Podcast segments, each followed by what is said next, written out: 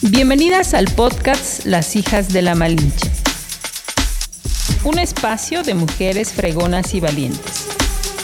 Por Marisol Fernández, una producción de revista Momento.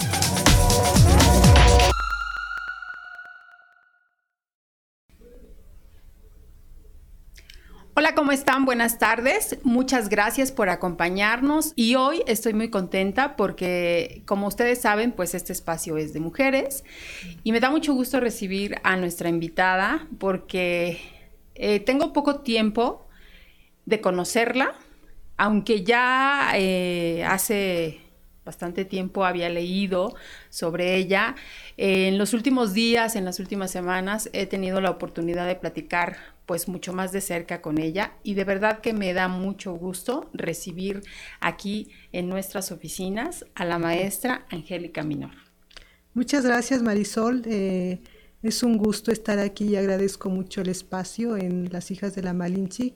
Es un honor eh, estar en, pues aquí platicando contigo y además eh, pues en, esta, en esta charla y con esta copa de vino Ay, sí, gracias. Maravilloso. Gracias porque, porque, pues, ahora sí que tú la trajiste y lo cual yo sí te diría que digamos salud, justamente por eso, por, por la oportunidad de platicar mucho más de cerca conmigo, eh, Angélica. Gusto en conocerte. Hoy me estoy tomando un vino. Pero quiero presumirles que la, la, vez que pude visitarla en su casa me dio un té delicioso. que ella, como bien lo dice, podría ser hasta un té gourmet. Sí. Platícales de qué té se trata. Bueno, el, té es de una hierbita que se usa mucho para, para el dolor de estómago, a veces la usaban las, las abuelitas, etcétera, pero es un epazote, es una variedad de pasote, pero su olor es muy fuerte. Cuando lo haces en té, cambia totalmente, cambia totalmente y, y es un sabor muy exquisito, muy delicioso. Sí que incluso yo recuerdo porque pues también mi abuela lo, usaba y seguramente sus abuelas escucharán que decían que era el epazote de zorrillo. No lo quería decir. no, yo sí lo tenía que decir porque yo así lo conocía. Sí, así y cuando, es. Y cuando me dijiste, ¿quieres té de epazote de zorrillo? Y dije, ay, sí. Porque de verdad dije, bueno, pues nunca lo he probado, pero... ¿No lo habías probado? No, no, no. Es una delicia. Es una delicia de verdad, muchas gracias. Bueno, pues ustedes dirán, ¿y quién es Angélica Minor? ¿No? ¿Qué hace ahí? ¿Por qué la invitaron a las hijas de la Malinche? Bueno, porque yo sí creo que es una hija de la Malinche. Gracias. De verdad. Y les puedo platicar que efectivamente ella, pues, eh, tiene publicados dos libros, ¿no? Pero voy a leer un poquito, dice. Angélica Minor es originaria del municipio de Panotla, es licenciada en Ciencias de la Comunicación y maestra en literatura por la Universidad Iberoamericana. Profesora de educación preescolar, como docente y directivo tuvo la oportunidad de fomentar la lectura y promover la cultura en general. Autora del poemario Gente de Adobe, donde ahonda en el entorno contextual de la oralidad como una forma de escritura creativa, trabajo con el cual obtuvo el grado de maestra. Asistió como escritora invitada al cuarto Congreso Internacional de Cultura y Desarrollo por la Paz y Emancipación Humana, donde recibió la bienvenida por parte del presidente, nada más y nada menos que Fidel Castro, en el Palacio de la Revolución de La Habana, Cuba. Ha participado en encuentros y lecturas en varios recintos culturales, incluyendo el Palacio de Bellas Artes en Ciudad de México, sus poemas han sido publicados en diversas revistas nacionales y ha sido parte de talleres literarios con escritores como Juan Bañuelos, Eduardo Milán, Eduardo Langagne, Langagne, Ricardo Yáñez y Ethel Kraus. Pues nada más. Ese es el último libro que tienes, ¿verdad? Sí, sí. Ok, bueno, ahorita platicaremos de eso. A mí me gustaría primero que, que me platicaras, Angélica, eh, platícanos de tu familia, ¿eres única hija? No, eh, fuimos nueve hermanos, bueno, nueve, nueve hijos. No, pues, es que había, antes no había televisión ni había nada de esas cosas, ¿no? y era, era el único placer para nuestros papás, ¿no? O sea, ahora tenemos otros placeres como el vinito, ¿no? Sí. bueno, también lo había, pero Ese, era, era pulque, era este tequila, ¿no? Pero este sí, eh, eh, fuimos nueve hermanos, el primer, el, eh, uno que siguió después de mí murió, entonces quedamos ocho, ocho hermanos, somos tres mujeres y este los demás hombres ahora ya somos menos porque a raíz del COVID hace un año pues murió el más chico, era más chico que yo y murió el, este pues el que cuidaba a mi mamá, etcétera. O sea, ¿tú eres de las mayores? No, yo soy de las chicas, de, las, chicas. de las chicas, sí, una, un, bueno, ahorita soy la más chica porque ya mi hermano ya no está. Ah, ok. Oye, Angélica, ¿y cómo era tu infancia en el municipio de Panotla? A mí ese tanto Totolac como Panotla se me hacen unos municipios increíbles. Platícanos de tu niñez. Bueno, la este, yo recuerdo a la mi niñez con casas de adobe, como una ranchería, a pesar de ser un lugar tan cercano a Tlaxcala que ahora lo vemos en un en un instante estamos pues en aquella época no, le llamaban un circuito, no, no era, no era la combi, no era eh, la vitrina, que después hubo la vitrina, ¿no? También ya es icónico, pero era un circuito que era un camión muy, este, muy largo, muy grande y llevaba unas llantas, a veces su llanta de refacción a veces la llevaba hasta atrás, olía mucho a gasolina. Eso recuerdo. ¿Eran los camiones estos que les decían totoleros? Ándale, ándale, pero era lo único que había. Y también no había, no había coches, había carretas, había... Estoy mm. hablando de la prehistoria, no me pregunten mi edad, por favor. pero, bueno, e, esa, esa, esa forma, eso forma parte de tu infancia. Totalmente, y era una manera de jugar con la tierra, jugar con el campo y tener un espacio grandísimo para para jugar y además había, eh, pues no había muchas responsabilidades, ¿no? Yo no recuerdo que tantas tareas y decir, tu mamá ya vete a dormir porque mañana te tienes que levantar temprano. No, jugábamos hasta las 12 de la noche y además era eh, la pipiolera, que son todos los chiquillos y pues había de, eh, muchísimos, ¿no? Primos, primas y vecinos. vecinos. Y recuerdo incluso que varias veces hasta estuvimos a punto de incendiar la casa por la, pues nos dejaban jugar con lumbre y hacer la comidita y hacer cosas ahí. Recuerdo mucho eh, un lavadero donde nos aventábamos y poníamos una fogata y pasábamos en medio de la fogata. Nunca nos incendiamos, pero tampoco había vigilancia no había esa vigilancia, los papás estaban demasiado ocupados, o sea, en, criar a tanto chamaco y ver que comía, ¿no? Que pues éramos, éramos muy, muy libres, pero yo creo que también la, la otra situación es que no había tanto peligro como ahora, o sea, sí lo sabía, pero ahora no podemos dejar a nuestros hijos solos, ¿no? En aquella época pues no había tanta, sí había maldad de los vecinos o algo, pero la delincuencia organizada que ahora se da, pues, pues no, no, la, no, no había esa, ya se empezaba a ver cuestiones, cuestiones, por ejemplo, había la señora, yo escuchaba que vendía la, la, hierba mala. Ah, sí.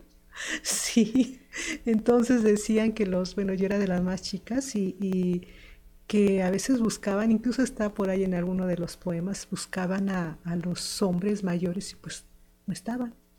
Se iban a, eh, con la eh, no sé si voy a cometer una indiscreción, bueno, mejor no la cometo, con una persona de allá porque sus hijos todavía viven, por mm. respeto a ellos, cada quien busca eh, cómo vivir, pero era, era una, una persona pues eh, que tenía el trabajo más antiguo, ¿no?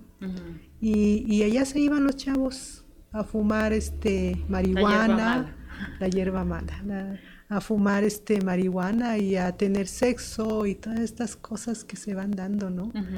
y, y, esas son las, las cosas que yo recuerdo de, de, las cuestiones de delincuencia que se empezaban a dar. También la, la, la, de, recuerdo mucho, el, eh, los pueblos que eh, eran violentos, Santa Isabel, Techolo, que eh, le decían pueblo quieto y que decían que en los bailes si no había un muerto, pues no había estado bueno el baile, ¿no?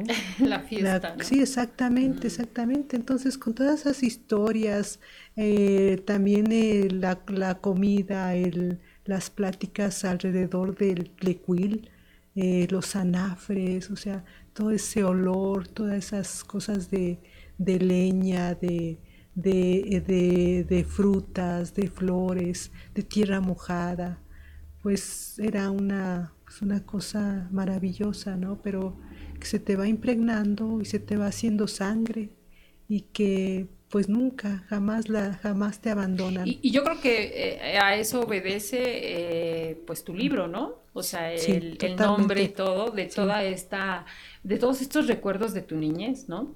Sí, efectivamente, efectivamente eh, hay mucha, mucha biografía. No estoy haciendo biografía, claro, pero hay mucho de, estoy hablando prácticamente de lo que, de lo que conozco desde niña, ¿no? Claro.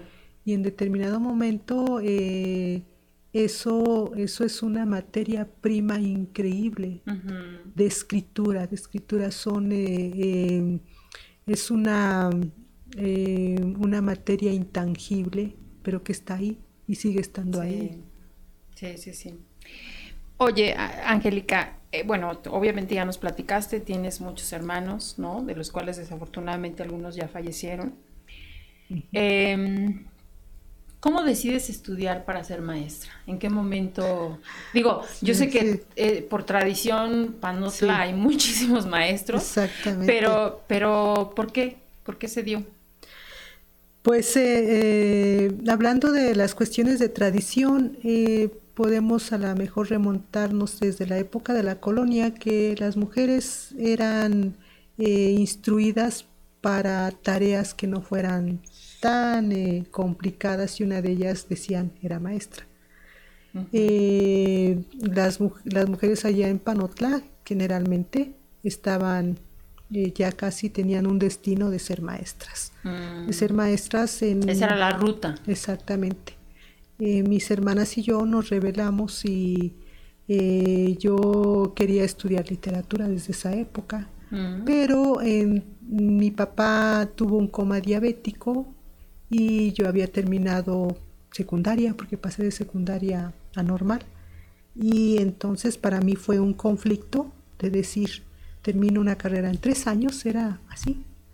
O me meto a una universidad una no tenía que estudiar el bachiller y, entonces todavía hacer una una universidad pues era muchísimo tiempo. Y pues eh, eh, porque no me quedó de otra lo hice. Después creo que eh, me, agradó mucho, fue algo muy este, maravilloso, sobre todo los niños. Los niños es, es, ahí vale la pena todo, cualquier cosa, por, este, por la enseñanza y pues eh, también pues agradezco mucho a esta a esta noble tarea porque fue la que me dio de comer mm. y la que me sigue dando de comer todavía. sí, oye, y luego también hay otra decisión que tomas para estudiar ciencias de la comunicación, como por qué dices, bueno, pues aparte de ser maestra quiero estudiar esto, ¿qué es lo que te llamó la atención? Me, este, cuando termino de, de este la carrera de maestra me toca en el estado de Morelos y sigo con mi insistencia de querer estudiar literatura. Mm. Entonces me voy a Cuernavaca, que es el único lugar donde había. Estaba muy lejos, eh, eh, tenía que estar en clases en las horas que yo trabajaba y no lo mm. logro. No logro estudiar este eh, literatura, una carrera de literatura. Entonces me traslado a Puebla, vuelvo a hacer lo mismo y no puedo, no puedo estudiar literatura. Entonces me vengo a Tlaxcala, o sea, son tres estados que recorrí, me vengo a Tlaxcala y también me, vuelvo a topar con lo mismo, porque era en las mañanas y en las mañanas trabajaba en ah, filosofía y letras, estudiar literatura. Y entonces eh, escucho que se iba a abrir una escuela, yo dije algo, algo se me ha de pegar de, literatura, yo creo que los de ciencias de comunicación ven todo. Entonces algo, algo ha de haber. y fue como me, meto a ciencias de la comunicación, pero no, no estaba muy convencida de ser. Tan no estoy convencida que no ejerzo ciencias de la comunicación. ¿Ni nunca ejerciste? No. O sea, no, no, no, no, no. Yo tendría que volver a hacer la carrera para, para ejercerla. para saber si ahora sí puedo elegir alguna de las opciones. Mira. Sí, sí, sí. Es... Y bueno, pues obviamente, digo, em, este acercamiento con las letras después de que estudias ciencias de la comunicación y que como tú dices, pues no, no era lo tuyo, ¿no? A lo mejor lo estudiaste porque formaba parte de tener ahí una inquietud y de suplir algo que andabas buscando, ¿no? Claro. Pero cómo, justo cómo te topas con las letras de una manera más cercana, o sea, cómo llegas. Eh, en esa época yo ya empezaba a, a escribir, incluso desde la normal yo escribía, tenía una maestra de español que le gustaba lo que yo escribía. ¿Qué eh, escribías? Poesía, siempre he escrito poesía. Ah, sí. Sí. Mm. Y entonces esta, esta maestra eh, me había dicho, pues te voy a apoyar. No sé de qué manera, ahora no, no entiendo de qué manera me quería apoyar, pero porque pues una maestra pues lo que te puede apoyar es en conocer, yo creo, en acercarte libros, eso y eso es maravilloso, pero ya en publicar y todo eso pues no había las situaciones de esta época. Eh, pero desafortunadamente fallece la maestra y pues eh, me vuelvo a quedar, a quedar en, en blanco, ¿no?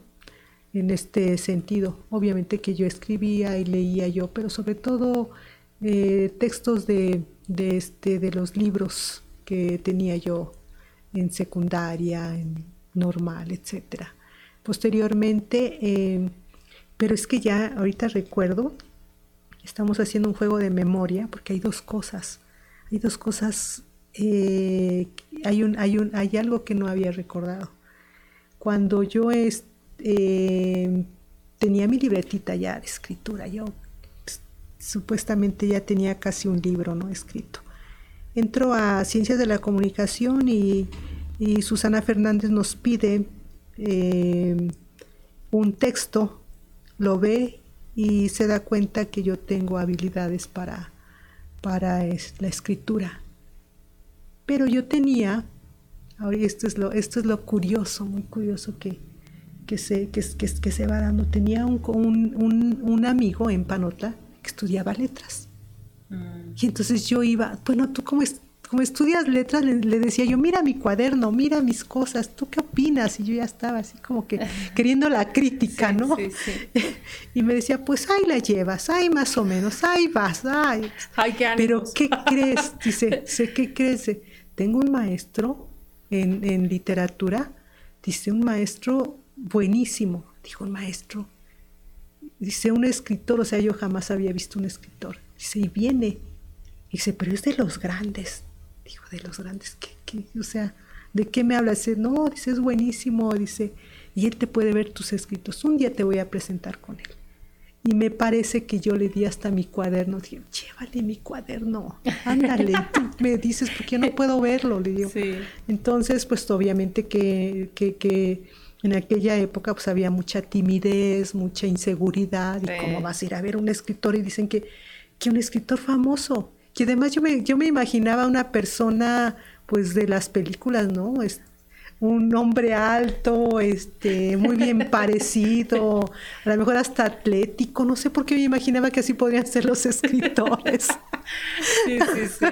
Entonces eh, ella eh, pasó el tiempo, pues nunca me, nunca, nunca me dijo nada de mi cuadernito ni nada. Yo creo que hasta le dio vergüenza llevarle, se le hubiera votado el escritor famoso. Entonces ya estando con Susana Fernández me dice, oye, no me acuerdo a mí y a quién, me dijo, este, hay un escritor que viene a dar talleres de parte del ISTE, deberías ir a entrar a su taller. Y entonces le digo, sí, sí, yo quiero entrar, yo voy. Entonces ya, ya, ya, ya voy a este, al, y, pero me dijo algo. Dice, cuidadito, no te vayas a meter con él. Nunca le he preguntado por qué me dijo eso, pero creo que le hubiera hecho caso. o sea, fue, una instrucción como cuando le dice a tu hijo, por favor, no te vayas a subir, y bueno, ahí va. Sí, ahí va, exactamente. Qué chistoso, ¿no? Sí, es, es, curioso. Entonces yo ya llego al taller, llego al taller y, y, entonces me acuerdo muy bien que yo buscaba al, al, al, al, señor escritor alto, este guapo, y, y yo veía, ¿Dónde está? No, pues nunca lo vi. Oye, y el escritor se es bien enojón, me dijo alguien. Y ahí está, ¿dónde? Y cuando veo un señor chaparrito, panzoncito, ese es el escritor. Dice, sí, dice, es el, es el escritor. Bueno, pues se me vino abajo toda mi concepción del escritor. del, escritor este, famoso, ¿no? De la famosa y, guapos. No, y es que sabes qué? Que, que uno se va casando con las cuestiones de la de la televisión, ¿no? ¿Cómo te ponen a los, a los, eh, a los, eh, este, a los artistas y a, los que representan el papel de escritor? pues te imaginas así. Y ya, este, yo dije, dice el escritor, bueno, pero eh, cuando, cuando yo cambio de concepción de, de, un escritor es cuando yo lo escucho, ¿no? Y cuando veo que ese, ese escritor es una enciclopedia andante. Entonces, pero sí empiezo a ver el rigor que, que tiene de, la escritura y que eh, yo recuerdo que algunas personas dejaron de escribir porque pues era, era, era muy duro, muy duro, a lo mejor, pues es que así fue criado también, a lo mejor este, ahora ya no se hacen esas cosas, pero hay gente que, este, em, que no aguantó, no aguantaba el taller y se iba, se iba. Yo creo que a mí lo que me ayudó es que me parece que le gusté al escritor. y por eso a lo mejor no salí tan huyendo o que me haya dicho, sabes que esto no sirve. Sí, y además fue un poquito más, en esa época, en ese tiempo, más eh, condescendiente con lo que le enseñé. Ahí vamos a ir viendo poco a poquito, vamos a ir viendo, pero no me dijo cómo íbamos a ir viendo, pero bueno. Vamos a ir viendo poco a poquito tu escritura. Exactamente, exactamente. Bueno, pero a ver, a mí me gustaría que aquí hiciéramos una pausa, Angélica, y nos platicaras quién es este escritor, porque bueno, pues al igual que yo, seguramente en un principio dije, pues quién sabe quién es, ¿no? Como tú te lo imaginabas alto, guapo, este, atlético y demás, ¿no? Y bueno, pues yo también cuando escucho hablar de él, que, este, que está aquí en Tlaxcala y que también la gente dice, bueno, es que es el maestro, ¿no? Sí. Y, yo decía, bueno, pues, pues sí, es el maestro, ¿no? Pero ya cuando tú empiezas a conocer su biografía, dices, bueno, pues es un gran maestro, ¿no? Y es Juan Bañuelos. Exactamente. Pero es que, es que en esa época piensas que, que los grandes escritores ya están muertos. ¿Así pensabas? Sí, que ya no son de carne y hueso. Entonces te, imaginas que pues eh, una gente famosa, famosa pues no puede ser ya de este mundo, ¿no? Generalmente ya, ya, ya, ya se hacen famosos, yo decía en, esa época, pues cuando ya no están en este, en esta vida, ya es cuando salen su, su biografía, su obra y todo ese, ese asunto, ¿no? No, y efectivamente, yo ni sabía ni quién era Juan Bañuelos aquí.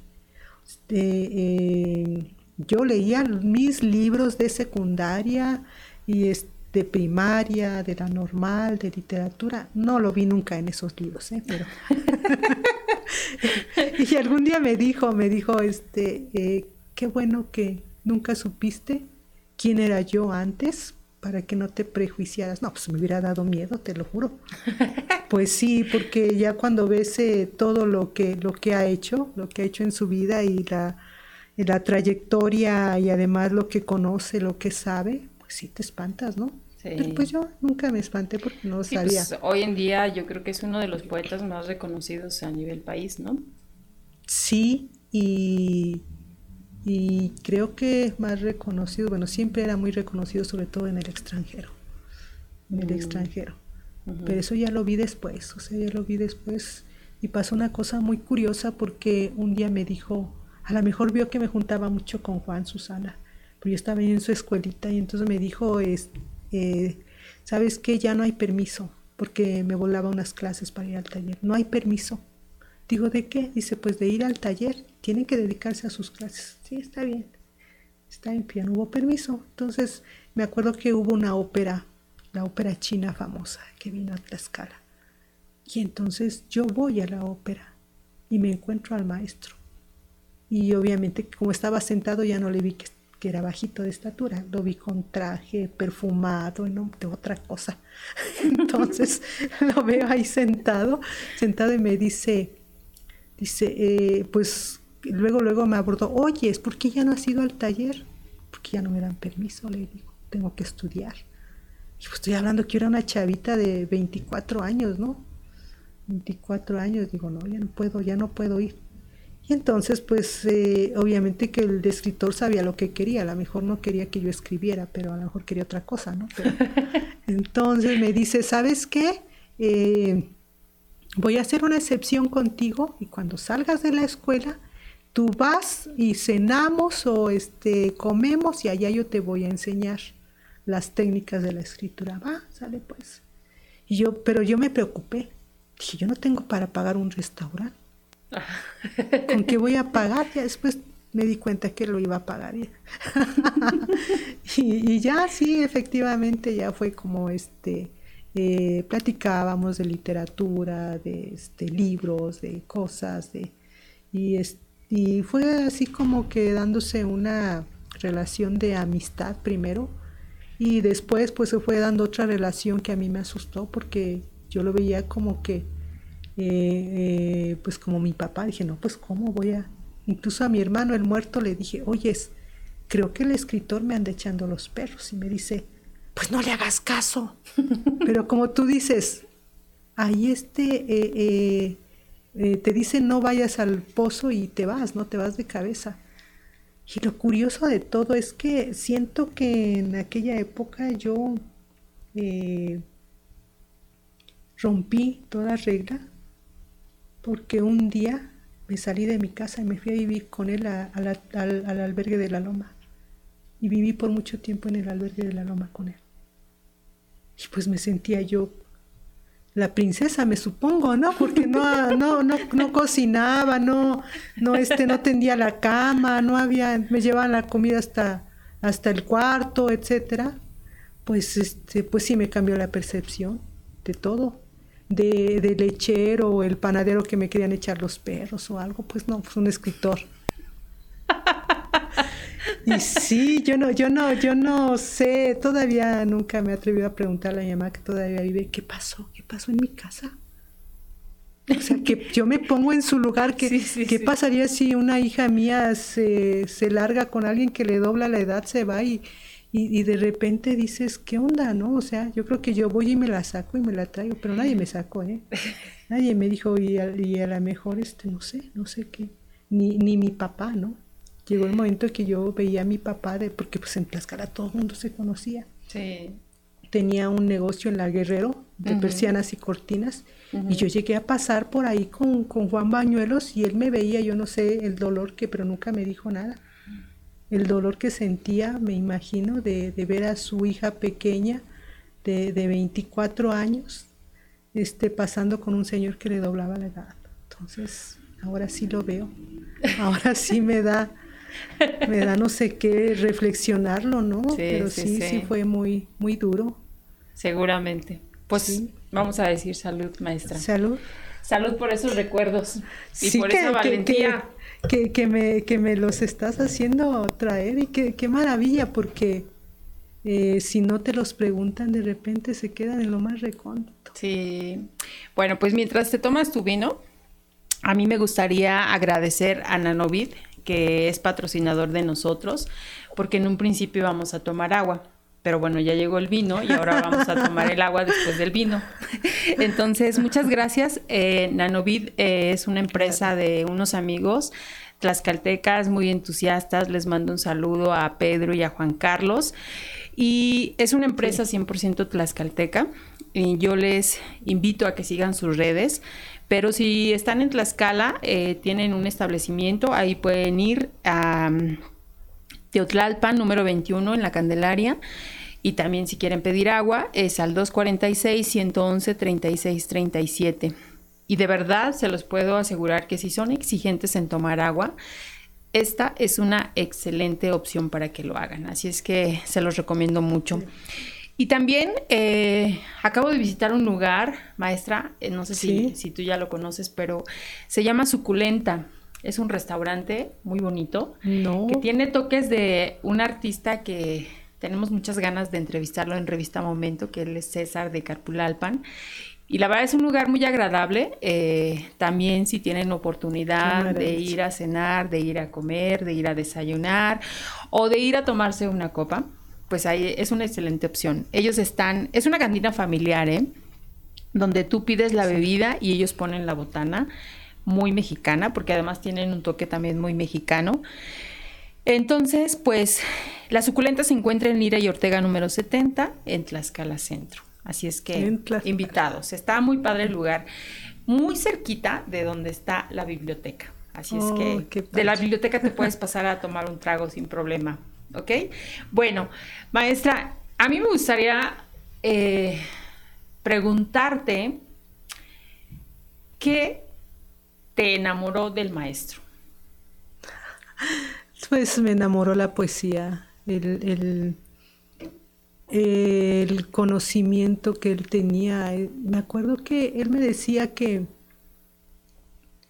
para ser escritor, pero ya me di cuenta que no es tanto lo que decía. Decía que tenía uno que ser uno de los hombres o mujeres más preparados de su tiempo.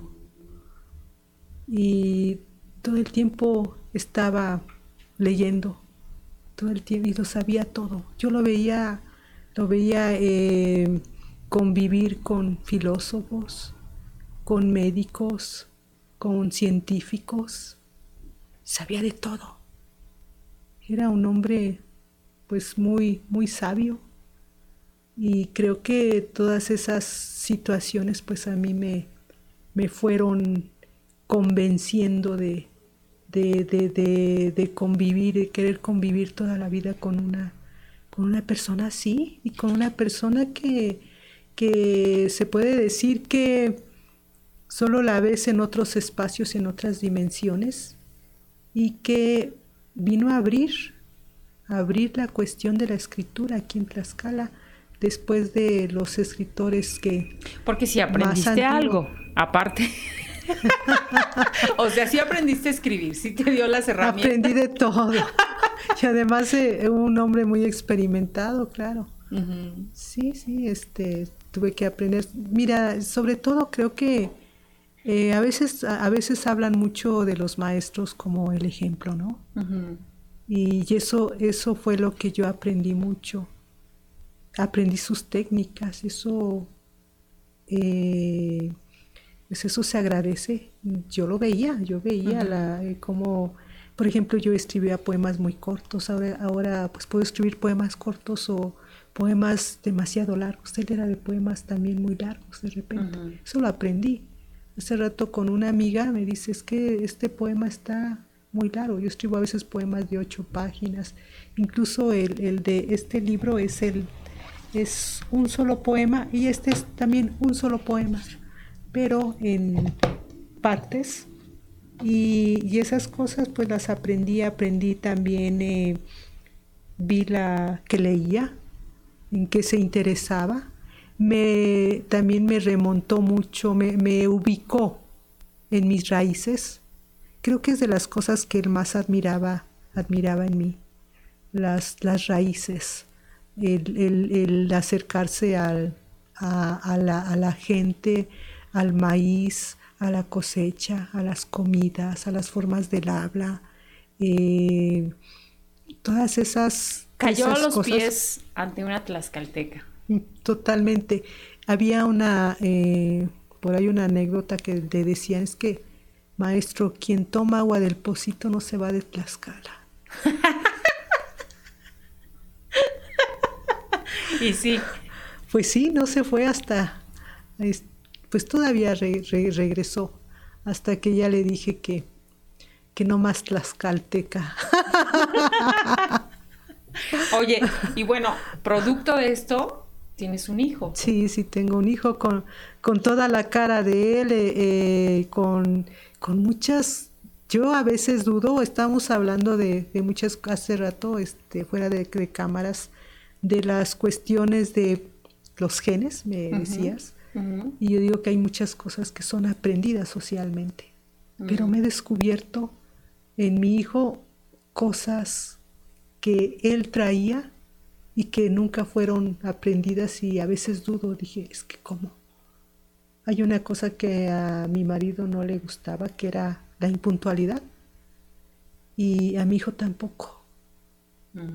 Era, él era muy selectivo con sus parejas y aunque se viera, mm, yo conocía muchas mujeres que andaban tras de él. Es más, en aquella época me sentía afortunada porque decía me escogió cuando yo debí, bueno, yo lo escogí más bien.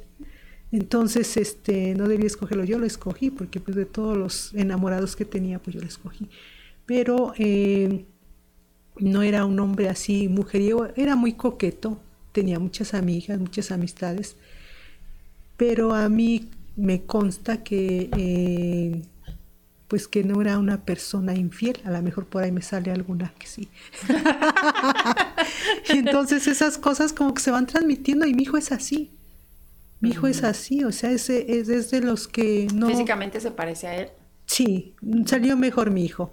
Es más alto, es más guapo. Más parecido. Sí, sí, la nariz más afilada, media respingona como la de la abuela, pero este, pero sí tiene muchos rasgos de él. Tiene la misma voz. Ah, tiene la misma voz de él. Mm. Sí, con decirte que pasó una anécdota muy curiosa.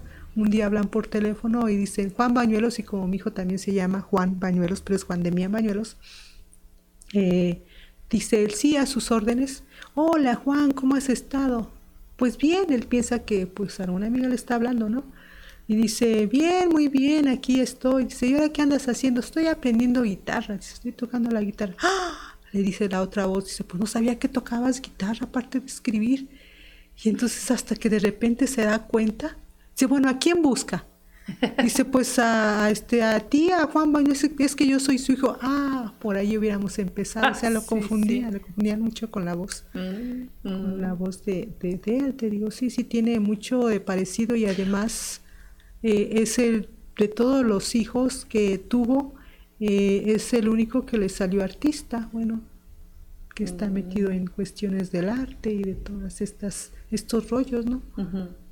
Sí. Y, a mí me gustaría preguntarte, Angélica, justamente, ¿qué diferencia hay entre la Angélica antes de y la Angélica después de ser la esposa de Juan Bañuelos? Pues eh, creo que hay, hay eh, madurez, hay un apreciamiento, ya una apreciación, perdón, de la, del arte, ver el mundo de otra manera. Y con otros ojos. Con otros ojos, porque aunque lo tienes, no eres consciente, ¿no? Todo ese mundo que te rodea y que en algún momento hasta te avergüenza de decir soy hija de campesino este, fui pobre, no tenía yo que comer, comía yo lo que podía, este, no tenía yo ropa o anduve sin zapatos, etcétera. Entonces el recuperar eh, todo eso y verlo como parte de, de una, de una eh, realidad que tiene sus cosas maravillosas, eh, pues es forma parte de la relación con Juan y el ver la cuestión ya también de, del conocimiento, del conocimiento de, nuestros pueblos y el orgullo de nuestros pueblos, ¿no?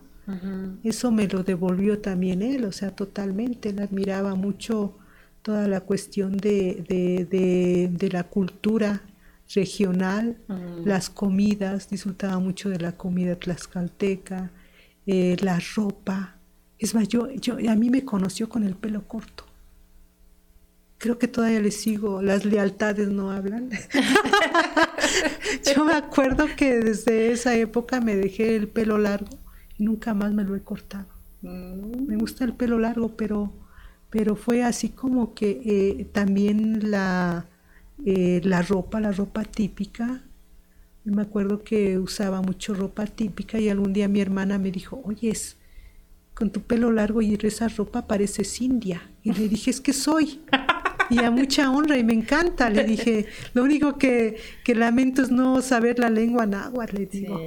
Sí, exactamente, eso, eso me devolvió, me, me transformó totalmente. Hay, hay cosas muy buenas, muy maravillosas. A mí me gustaría que, que evocaras otra vez esto que platicamos en tu casa, Angélica, y que, pues como tú dices, son momentos que, pues en tu vida habías pensado que ibas a vivir, ¿no? Como saludar de mano a Fidel Castro, ¿no? Que sin duda es un personaje emblemático en la política del mundo, ¿no? Y es un referente.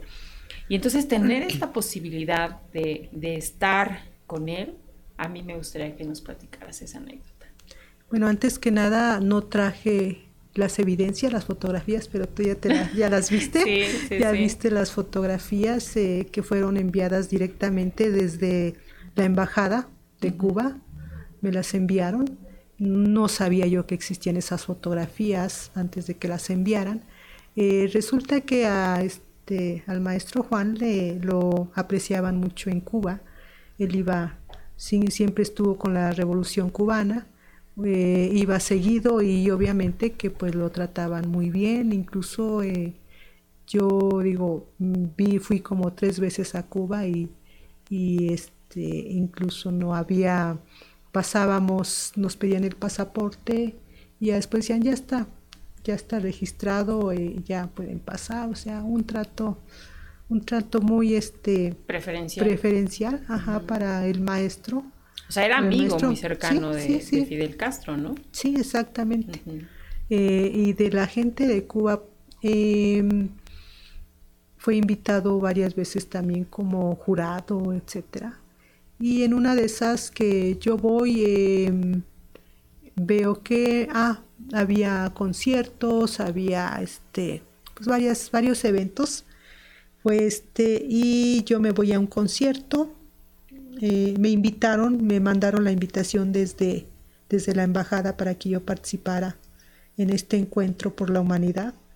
Y eh, me dice, ¿sabes qué? Vamos a este, eh, yo me voy a ir a otro lado porque nos mandó a traer el comandante. Nos mandó, dijo él, o sea, él y los demás escritores, yo en aquella época, pues sí estaba yo dando mis primeros pininos como escritora. No tenía yo un libro publicado, pero estaba ya en puerta el de gente de Adobe.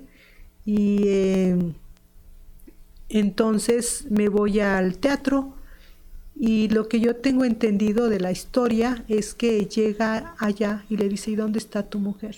Le dice Fidel Castro. Le dice, pues es que no la dejé, ¿sabes qué? Voy a mandar a, a buscarla voy a mandar a buscarla porque ella tiene que estar acá. Y me manda gente especial, me manda un transporte también especial y me buscan hasta que me encuentran y dicen es que el comandante quiere que esté usted allá. Y ya me este, agarro mis cosas, traía una maleta y me voy. Después me enteré que todos eran revisados porque en esa época tenía muchos, eh, eh, podía tener atentados el comandante el comandante y todo se revisaba, todo. A mí no me revisaron absolutamente nada. Yo pasé y me senté, estaba Fidel Castro, estaba el maestro Fernández Retamar, el de Casa de las Américas y después yo. O sea, yo estuve ahí al lado, al lado de Fidel Castro. Un hombre maravilloso. Que además te eh, recibió con flores y toda la cosa. Sí, sí, fue, fue, fue, este, fue algo muy emotivo, muy bonito muy bonito y este él estuvo platicando muchísimo de la cuestión de, de, las nacionalidades, de la cuestión económica, de los recursos. Era un hombre que se pasaba horas y horas platicando. Y eh, pues había este, eh, artistas, escritores de toda América Latina y parte de Europa. Parte de Europa y cuando voy viendo al maestro, digo, pues ¿dónde está? Estaba hasta allá bien lejano, bien lejano. Yo, yo estuve ahí en el, en el gabinete ¿no? de Fidel Castro. Yo, yo creo que, que, la vida en determinado momento te pone, te pone este, en circunstancias que, que, que, nunca sabes, que nunca sabes. Yo nunca me lo imaginé, o sea, fue, fue algo, yo, yo lo veo como un premio, un premio maravilloso, porque conocer a un hombre así y que independientemente de la de, de, las preferencias este, políticas o lo que sea, pues es un hombre que quedó ya en la historia, es un ícono de la historia y que va a quedar para todos los tiempos y haber tenido la oportunidad de conocerlo y de, eh, de, platicar con él. Estuve platicando un buen rato con él, como unos 15 minutos. Me platicó de cuando estuvo aquí en, en México. Me dijo que había conocido de paso Tlaxcala. Yo no se lo creo, pero no sé exactamente. Pero, pero sí estuvo, estuve y me dijo, primero me dijo que si era yo este cubana. Le dije, no, usted mandó por mí. Ah, bien, y que no sé qué. Y bueno, fue una, una, una charla muy, este, muy amena, muy amena. Y fue cuando me dio flores, eh, me abrazó, tengo la fotografía donde está. Nunca las he sacado esas fotografías, te comentaba en algún momento este, digo, eh, para mí a veces, a veces estas cosas son complicadas porque si tú utilizas todo lo que tienes, lo que sabes, solo para promover, promoverte sin tener, eh, yo creo que la promoción principal debe ser tu obra, lo que tú escribes, lo que tú escribes porque eh, a veces dicen, a veces hay un currículum muy grande o muy enorme y poca poesía. Y la otra que no me, no me toca a mí este, ver, pero que sí existe también el, eh, la calidad de la escritura que tú puedes tener o el trabajo comprometido que tengas y, y, ahorita se da de todo, ¿no? Y nunca, nunca había hablado de, sí lo he nombrado, incluso lo digo en el libro, pero Nunca, había, nunca he sacado esas fotografías, probable que a lo mejor ya sea, sea el tiempo porque en algún momento va a llegar quien diga, no, pues yo también voy a decir que conocí al rey de España, ¿no? Entonces, eh, pero pues está la evidencia, está la evidencia y eh, desafortunadamente me quiero traer mis flores y pues yo no sabía que no se podía traer cosas de esa, de esa naturaleza, pues es, es un, es, no puedes traer eh, eh, eh, cuestiones vivas, ¿no? Que por las plagas, por la, este, mm, los insectos que te puedes traer, etcétera, etcétera. Entonces, pues sí, se las tuve que dejar en la, las flores las tuve que dejar ahí en, en este, en el paso, en la aduana, y pues sí me traje que una o dos rosas que conservo ya, este, esas venían en, el, en uno de los libros y si las pude pasar, pero es un, pues es un momento histórico, un momento histórico y además eh, eh, haber conocido aparte de él al gabinete y a este personaje. ¿Qué otros personajes conociste con este acercamiento con el maestro Juan? Ay Dios, pues es que conocí a muchos a muchos políticos, conocí a artistas. Eh, yo recuerdo cuando una vez llegó a, a, este, a, Chiapas y no me, eh, yo no sabía bien quién era Juan Bañuelos. Entonces había un movimiento de maestros, eh, plantones, etcétera, y, y él se avienta un discurso, dice un discurso eh, en contra del gobierno muy fuerte. Y yo me quedo así, dije, pues ¿quién es este hombre? ¿No? O sea, y entonces ya en, en este, pues, en esos momentos, y sabes qué, vámonos, agarró una camioneta, nos fuimos a recorrer Chiapas y dijo, ando de luna de miel, no sé qué. Pero esa vez esa vez iba, iban, iban muchos, este, muchos artistas, artistas, de televisión, ahorita se me olvidan los nombres, pero también muchos escritores, escritores chiapanecos. Eh, conozco a Jaime Sabines, en esa época también no había tanto los teléfonos con celular y que fotografías, y ni me interesaba. Conozco este muy cercano también a este a Ofelia Medina. Ofelia Medina porque cuando anduvo en los en la en la cuestión de, este, del zapatismo. Ofelia Medina está metida hasta ahorita para, eh, en, tienes una organización en ayuda a los niños indígenas y desde esa época eh, pues se metían, se metían los dos a la, a la selva, a doña Conchita, em, se me olvidó el nombre ya, su marido es este, es, es muy importante, ya no me acuerdo. Eh, también eh, conozco a mm,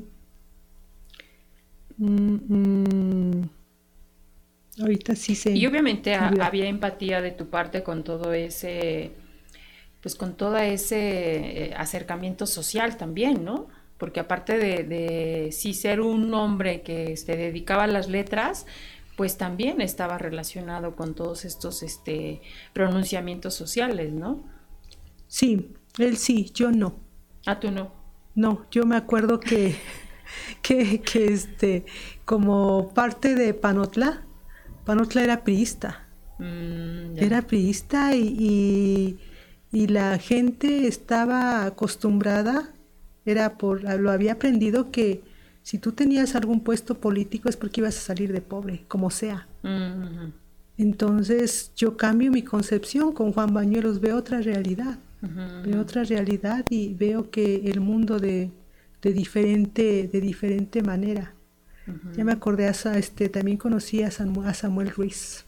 Mm, a Samuel Ruiz eh, em, había un ginecólogo que llegaba también, es este, ahorita no me acuerdo, es hermano de un, de un escritor muy famoso y que llegaba a ver a los zapatistas. Mm. Y, así de... Em, y escritores, a Marco Antonio Campos, a este, en algún momento conocí a Elena Poniatowska, Ambar Paz, y, ahorita pues ya no me acuerdo de muchos. Y aparte de, de heredar un hijo. Salud. salud, salud. Aparte de esta herencia, ¿qué más te heredó el maestro Juan Bañuelos? Mm. Aparte de la cuestión intangible es de otra percepción del mundo, otra cosa. Y eh, yo em, empiezo a estudiar la maestría. Él no quería que estudiara la maestría, o sea, creo que como que de repente quiso alguien que estuviera en su casa y que lo atendiera y que adornara sus salidas, etcétera. Pero en este en la durante la maestría que yo lo hago a escondidas de él, no estoy hablando que me tendría que dar permiso, pero en aquella época sí lo creía. Claro. Que me tendría que dar permiso, ¿no? Sí, sí, sí. Entonces, yo voy en, es una es una persona tan tan ávida de saber, fue, era que se, él se, a pesar de todos los conocimientos, echó toda la maestría conmigo. a ver, ¿qué te dejaron? No, pues esto. Eh, ¿Y qué, qué, qué, textos necesitas ver? Este y este y este más. Dale, yo los tengo. Los voy a traer. Y fue armando poco a poco una biblioteca, una biblioteca muy especializada. Mm. Con cosas, cosas muy, este, muy enriquecedoras. Y Hubo también una, biblioteca que en los puestos de periódicos se daba por entregas, por entrega. Esa, también esa parte de, no es biblioteca, sino una colección, perdón. Esa colección, él me decía, sabes que cuando tú leas esta colección vas a saber muchísimo. Y, pero pues no tenía tiempo para leer. y entonces esa colección, me acuerdo, y una biblioteca especializada con estudios, filosofía, eh, literatura, ciencia. Entonces pues, hay, hay, hay, muchas, muchas cosas muy, muy ricas de, de mucho aprendizaje. En algún momento tuve desavenencias con él, pero cuando yo veo esa biblioteca, biblioteca y que, que me la dejó, yo digo, pues este hombre me dejó cosas que yo amaba, lo que más amaba, que es mi hijo y la biblioteca. Y con eso me reconcilio con todo lo que haya hecho, con todo lo que haya hecho, porque una cosa es el escritorio, otra cosa es la convivencia. Sí, Muy complicado. Maestra, ya nos retrasamos en la dinámica que también hacemos con nuestras invitadas, a mí me gustaría, antes de que pasáramos a esa dinámica, que justamente nos platicaras de este último libro para que pasemos, el cual pues está muy reciente, ¿no? Porque yo acabo de ver justamente que, que, fue publicado. Platícanos cómo fue el proceso. Eh, ese libro nace como una necesidad, a lo mejor. Eh, en el tiempo que yo este, me jubilo, empiezo a viajar. Mm. Bueno, ya viajaba yo, siempre me ha gustado viajar, ¿no? Pero empiezo a viajar por el mar. Y lo mm. empiezo porque mi hijo quería ser este biólogo marino. Mm. Es otra de sus pasiones. Se dedicó a la música en lugar de esto, pero empiezo a descubrir toda la cuestión de, del mar y, a mí me, me, emociona. Tengo dos, dos impactos muy fuertes con, con el mar. A ver, con el mar. Hay uno donde eh, yendo con, con, unas amigas eh, me meto en Acapulco y entonces hay una, hay una liana, un lazo que, que este, se pone para que uno se sujete. Entonces yo estoy ahí a pesar de que, de que soy buena nadadora, eh, me detengo del lazo y me arrastra. Me arrastra y yo eh, lo único que recuerdo es un sonido muy, muy este, seco en los oídos y sentí que se me metía la arena por todos lados. Fue revolcarme, revolcarme el mar y yo no supe, yo no, eh, es como que si te pasara todo en un minuto y empiezas a recordar y dices, ¡Eh! ¿y qué va a pasar? ¿Y quién me va a llevar de aquí cuando ya esté muerta? ¿Quién, este, ¿Quién va a pagar el transporte? ¿Qué va a decir mi hijo? Eh, dejé, la, dejé la ropa de, de, mi marido en la tintorería, dejé esto, entonces cosas así. De repente te va, te va. ¿En serio? Sí, sí, sí, sí todo, todo en unos segundos te viene así. Y entonces como que te sueltas y dices, pues ya, yo ya me fui, ya.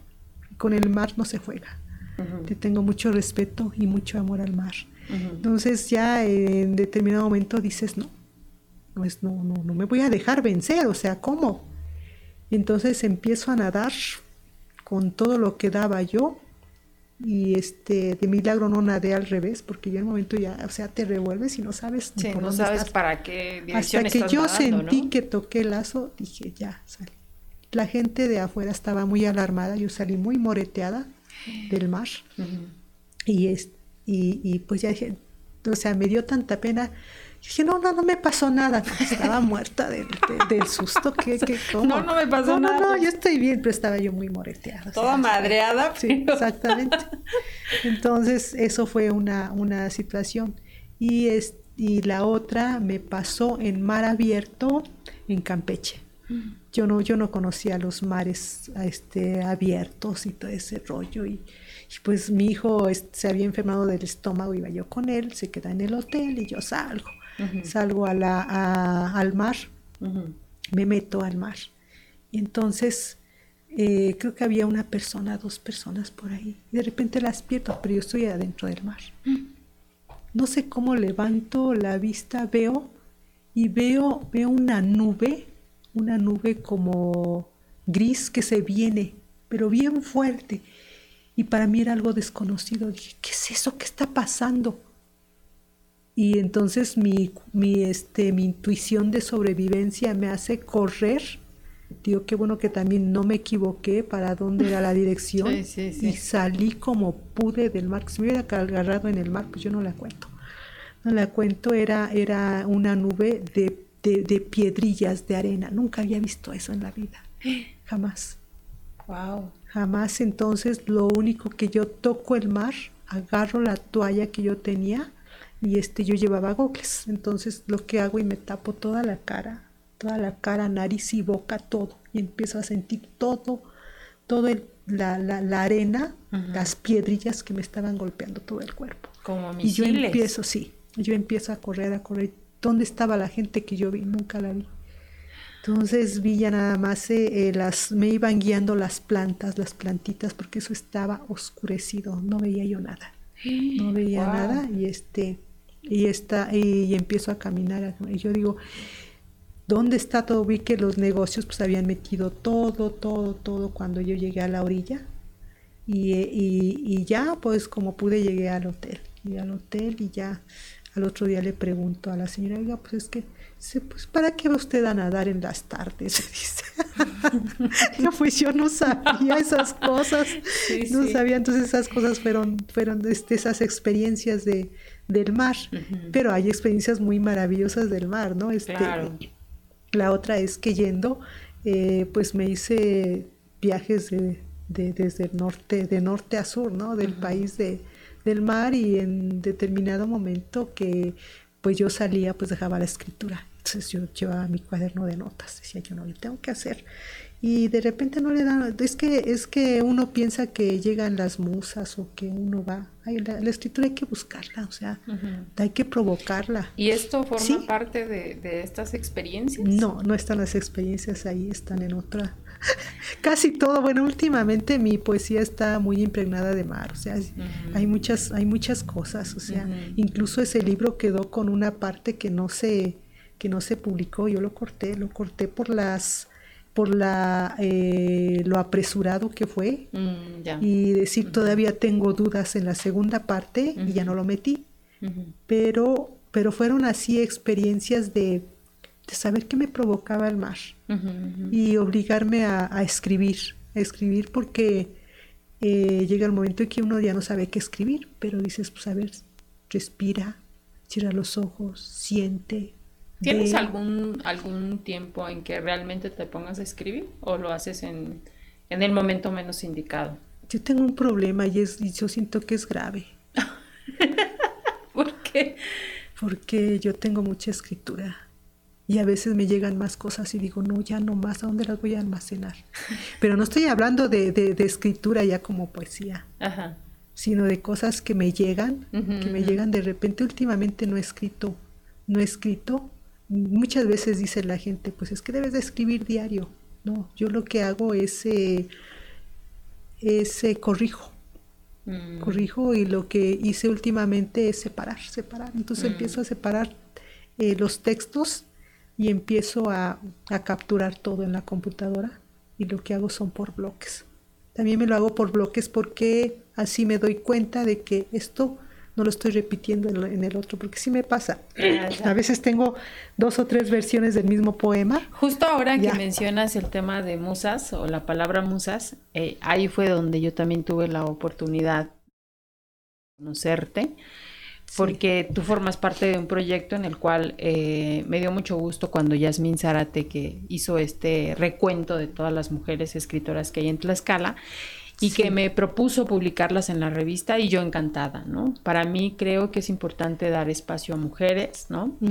Y pude conocerlas a todas, o sea, la verdad es que eh, ver todo ese ramillete de mujeres que hacen, que escriben, pues eh, es un trabajo que también eh, yo sé cuánto le costó a Yasmín también, pero lo logró, ¿no? Entonces, ese fue mi primer acercamiento, maestro. Pero bueno, pues ya me están aquí este presionando para que juguemos a las cartas, maestra. Así es que ¿Qué es, la, cosa, la cosa es seguirnos divirtiendo, este, decir salud, salud, por el maestro, salud por ti, por tu hijo, ¿no? Por la vida, porque estamos aquí, gracias a Dios. Mm. Qué maravilla. Y entonces se trata de lo siguiente. Tú vas a escoger una carta de la, que quieras. Puedes ser de abajo, de arriba, de, de tú quieras, para que podamos seguir charlando y conociéndote más. A ver, yo la tengo que leer, maestra. Sí. Dice, ¿qué te gusta hacer cuando nadie te está mirando? Dormir. sí. Bueno, sí, he sido siempre muy dormilona, pero últimamente, últimamente me preocupa, me preocupan muchas cosas. ¿Cómo cuál? Como que la gente se va de la noche a la mañana, está ah, ahorita y mañana ya no está, y dije, tengo que escribir. o sea, tengo que corregir, tengo que sacar todo lo que tengo, ¿no? Y, los proyectos que tengo, hay que hacerlo, hay que hacerlo, por lo menos eh, dejar eh, las, la, este, las cosas un poquito más claras y que, y que no te vayan a publicar tus, tus escritos que nada más a la, a la primera sacaste y todo eso. Entonces, no, pues como. Entonces ya separar todas las cosas así. Muy bien. Otra carta, maestra. Otra carta. A ver esta. Bueno, vienen dos, tú dime cuál quieres que ¿La de arriba? ¿Está? Sí. ¿Está? Dice, ¿crees que hay comportamientos que tienen que cambiar cuando uno está en una relación? Totalmente. Siempre, siempre tiene que haber comportamientos que tiene, bueno, las ¿Qué relaciones. cambiaste tú cuando empezó tu relación con el maestro? Eh, cuando empezó, pues eh, cambiaron mis prejuicios, mis prejuicios de, de decir esto no lo hago, esto sí lo hago, y, y aventarse cómo va, cómo van las cosas, como te avientas de un tobogán y a ver qué pasa. No, pues sí que te aventaste. Sí, totalmente, totalmente. O sea, dijiste para- con permiso, como dices. No, ni con permiso, yo agarré mis cositas y me fui, me, ya, no me importó, me valió. Y ahora sí lo, ahora sí lo veo, me pongo en el otro lado, pero en esa época no. Pero yo creo que si volvieras a regresar el tiempo, lo volverías a hacer. Con la experiencia que tengo, no. Ah, bueno. Por lo menos sí lo volvería a hacer, pero de distinta manera. Ah, muy bien. Sí. Otra cartita. ¿O quieres que leamos esta? O Sí, no, sí, esta? está bien. Bueno, dice. dice físicamente en qué te fijas primero de, de personalidad. Bueno, pero ¿en quién? ¿La mía o la de otra persona? No, ¿en qué te fijas tú? Este, físicamente, ¿en qué te fijas de una persona? Si yo conozco a una persona, ¿en qué me fijo? Ay, Dios. Bueno, es que van cambiando las percepciones. Ahora ya me fijo en otras cosas, pero cuando eres chava, pues te fijas en las pompis, te fijas en, en, este, en los ojos, en la mirada. ¿Y ahora en qué te fijas? Ahora me fijo en, en- en, pues a la mejor en las canas de las personas, en, en el rostro, si lo tiene muy duro, muy adusto, si es un rostro de mucho sufrimiento o es un rostro alegre, eh, alguien con... porque el rostro te dice muchas cosas y los ojos más. En esas cosas me fijo, me fijo mucho. Mm. Hace rato vi a una persona que con la que estuve, eh, he estado chateando en el Face y pues sí la conocía yo, pero hace rato le vi los ojos muy rojos y me fijé mucho en sus ojos. Dije, o no duerme o algo pasa, pero eso ya no es mi problema. Muy bien. A ver, maestra, otra carta. Vamos a, vamos a. Ahora sí es una. Ok. Dice, ¿cuál es tu miedo más grande? Mi miedo más grande es, es la... Me da mucho miedo la responsabilidad. Sobre todo ahorita. Porque siento que he alcanzado mi libertad. Y, y en algún momento alguien me dijo, ¿y por qué no entras a trabajar? Digo, ¿y por qué si ya trabajé mucho y yo pongo mis tiempos de trabajo ahora? Entonces, el, el decir, bueno, tienes que cubrir ahorita un horario. Entonces, como que, como que no, como que, como que me sacan de mi contexto. Y no digo que no trabajo, traba- trabajo mucho. ¿Y, y qué Trabajo beneficio mucho. te ha dado el- en el pasado? Que el, ¿qué me da? ¿Qué beneficio me da? Sí, es decir, tu miedo, como dices ahorita, pues es, digamos que regresar a una responsabilidad de trabajo. De trabajo de horarios. Ah, ya. de horarios, exactamente. Eh, en el pasado la, yo tuve muchísima responsabilidad, mucha, Ujú. muchos horarios y ¿qué me dio? Pues me dio muchas cosas, me dio de comer, me dio de comer y me sigue dando de comer. Sí, Y eso es maravilloso. A ver, maestra, otras.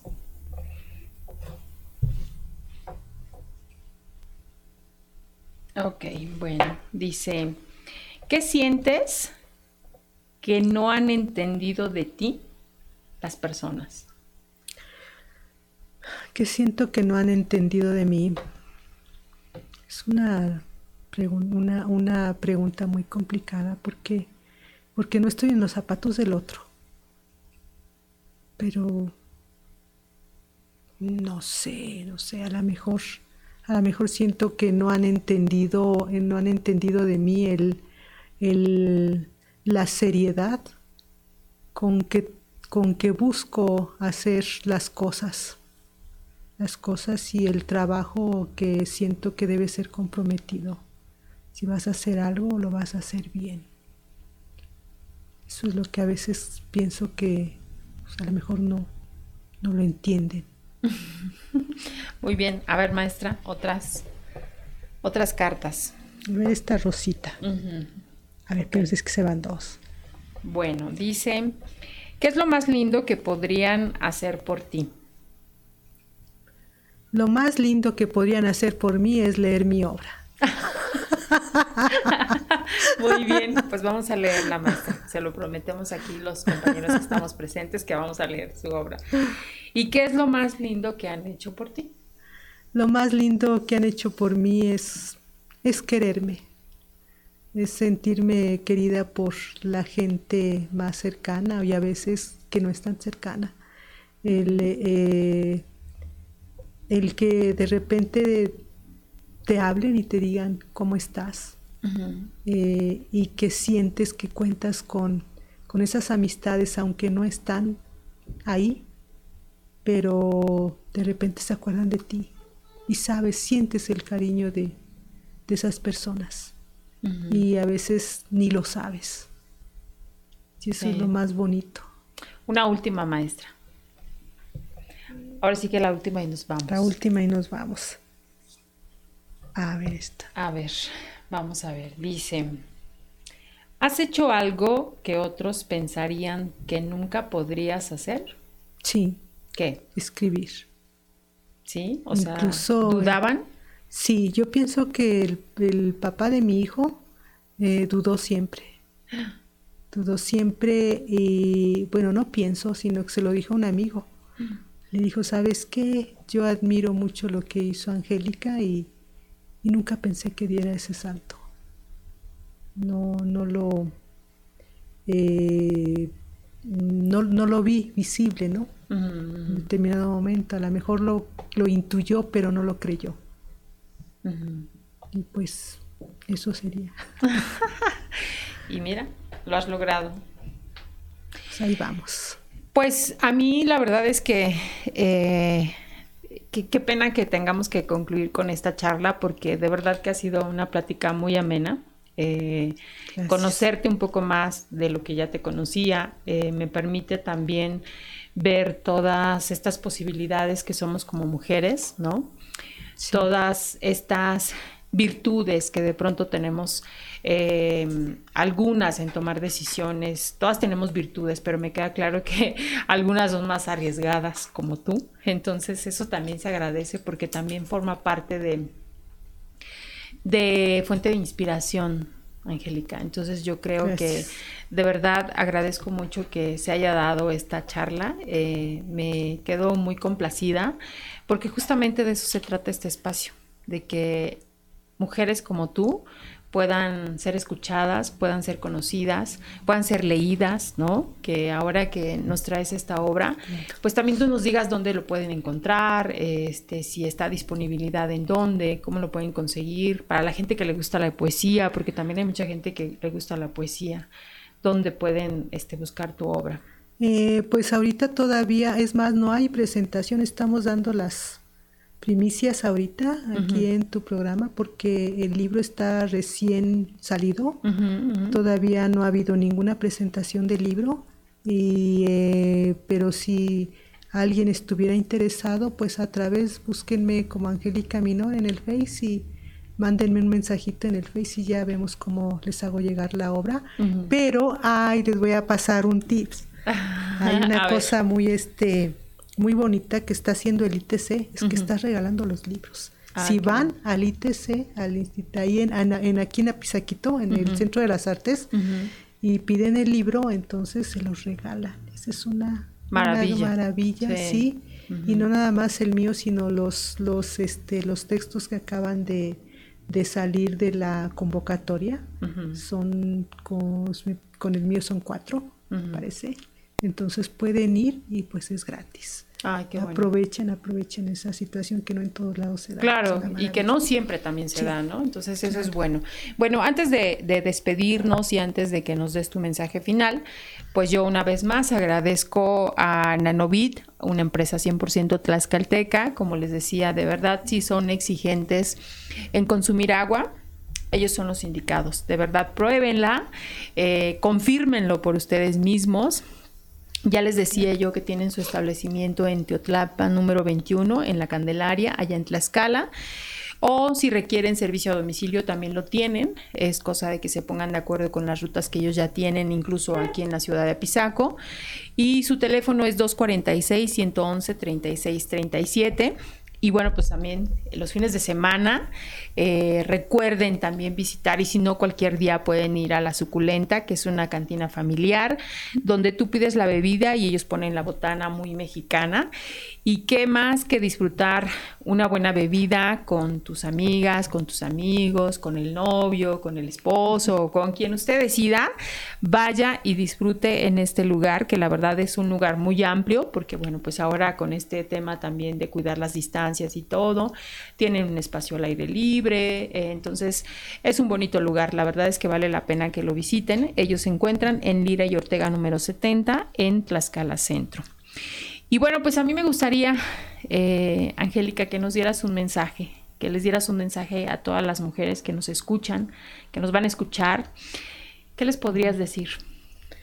Pues que vivan intensamente y que eh, busquen, busquen lo que quieren ser en esta vida, que la vida es una, que no vamos a tener otra vida más que esta, que analicen y que actúen y que también sepan que tienen que asumir sus consecuencias, pero que se arriesguen, que se arriesguen y que eh, saben que pues no pasa nada en esta vida, o sea, la vida es para vivirla, para vivirla y vuelvo a repetir, hay que tomar en cuenta las consecuencias, pero, pero hay que arriesgarse, hay que arriesgarse y el que, el que no se anima pues no pasa el río. Así es. Pues muchísimas gracias, maestra. Yo le agradezco mucho. Salud por esta excelente. Al contrario, me divertí mucho. por esta excelente plática. Ha sido una charla muy enriquecedora, eh, muy, muy de nosotras, las mujeres, ¿no? Que nos encanta platicar y que nos encanta disfrutarlo, en este caso con un buen vino. Muchas gracias por traer este vino tan rico que además está muy delicioso. Y gracias a ustedes por seguirnos, por escuchar nuestros podcasts, Las hijas de la Malinche, que de verdad es un espacio para mujeres fregonas y valientes. Ojalá que nos sigan escuchando, que tengan un excelente día, tarde, noche, mañana, en el momento que nos escuchen. Les mando un fuerte abrazo y nos vemos en el próximo podcast. Bienvenidas al podcast Las hijas de la Malinche un espacio de mujeres fregonas y valientes. Por Marisol Fernández, una producción de revista Momento.